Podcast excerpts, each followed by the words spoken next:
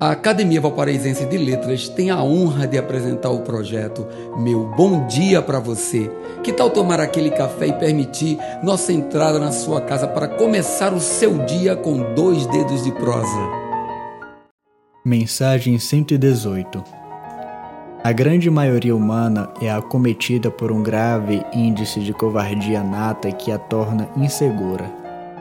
Por covardia não arriscamos, não criamos, não viajamos, não amamos como deveríamos.